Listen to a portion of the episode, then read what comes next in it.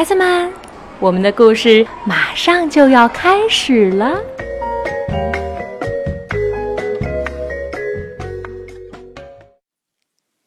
小朋友们，你们好，我是乐乐妈妈。今天我在上海给你们带来一个小故事，故事的名称叫做《小女巫》。它是由日本的广野多科子图文，唐亚明翻译，湖北少儿出版社出版。我们的故事就要开始喽。小男孩托马和妈妈相依为命，靠一块小菜园维持着生计。无论妈妈是去干活儿，还是到集市上卖菜，托马都会跟在妈妈的身边儿。可是有一天，妈妈突然生病了，不停的发着高烧。妈妈，你可一定要快点好起来呀！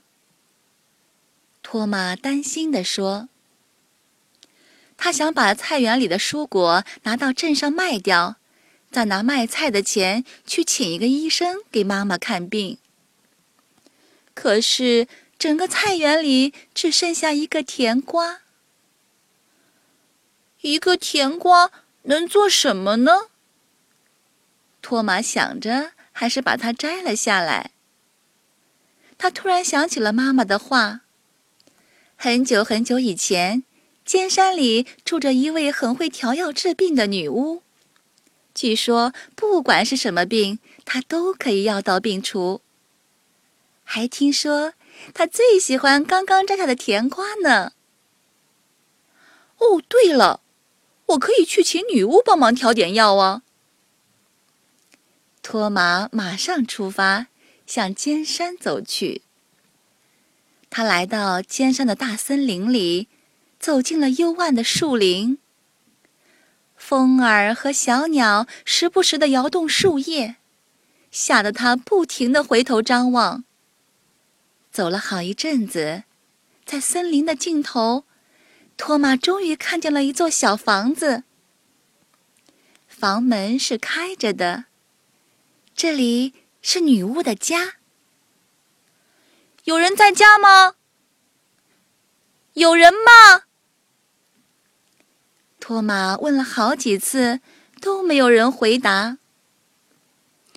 女巫好像不在家呢。就在这个时候，一个沙哑的声音从房子后面传来：“喂，帮帮我！”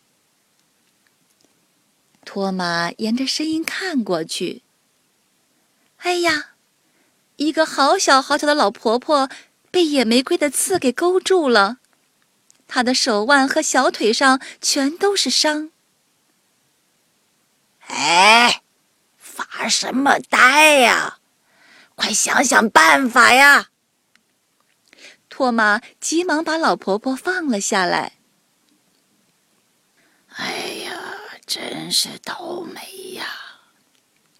老婆婆嘟囔着，从口袋里拿出一盒药，涂在自己的伤口上。就这样，才一眨眼，伤口就不见了。嗯嗯。我是女巫丽特拉，我每长一条皱纹，身体就会缩小一点。你瞧瞧，我现在就剩这么一丁点儿了。我可是无所不知、无所不晓的。我知道你的妈妈生病了，不过我可没打算帮她调药。呵呵。我最喜欢看到人们担心难过的样子啦！哦，我带来一个刚刚摘下的甜瓜。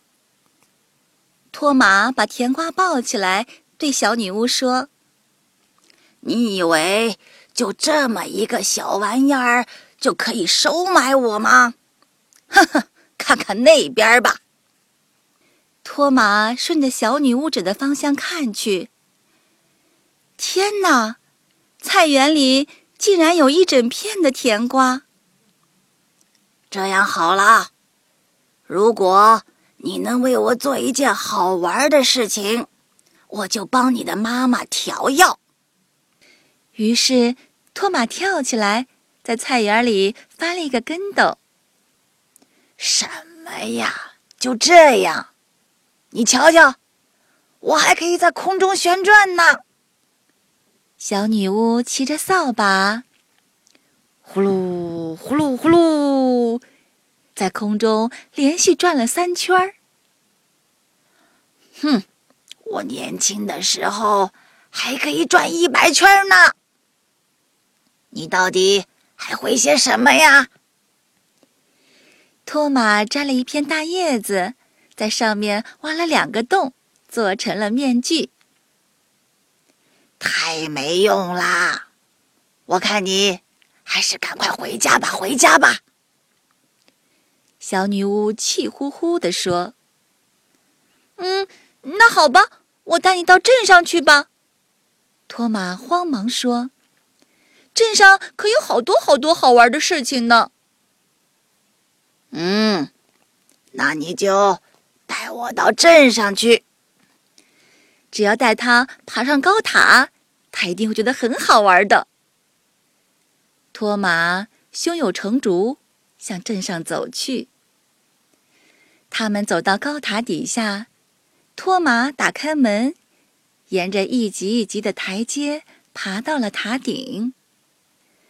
以前，每当妈妈在市场上卖菜的时候，托马总会到这里来。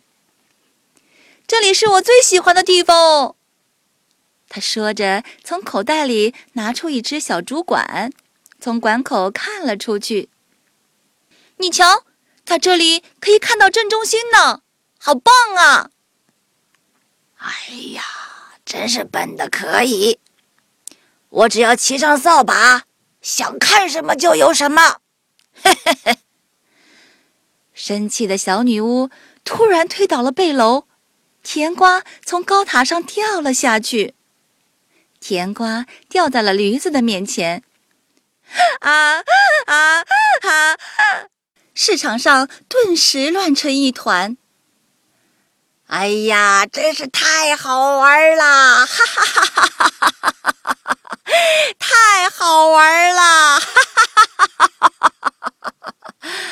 哎呀，我从来就没碰到过这么好玩的事情。嗯，这个地方我很喜欢。好吧，我愿意帮你调药。你回家等我的消息吧。啊！哈哈哈哈哈哈！小女巫哈哈大笑着。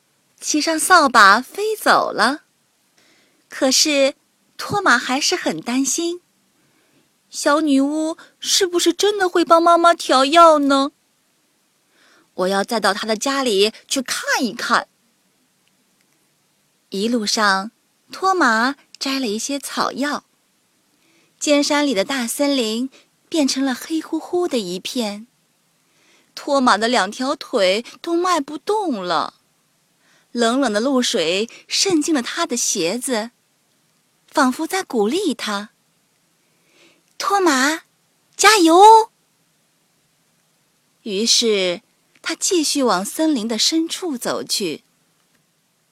小女巫果然正在调药呢。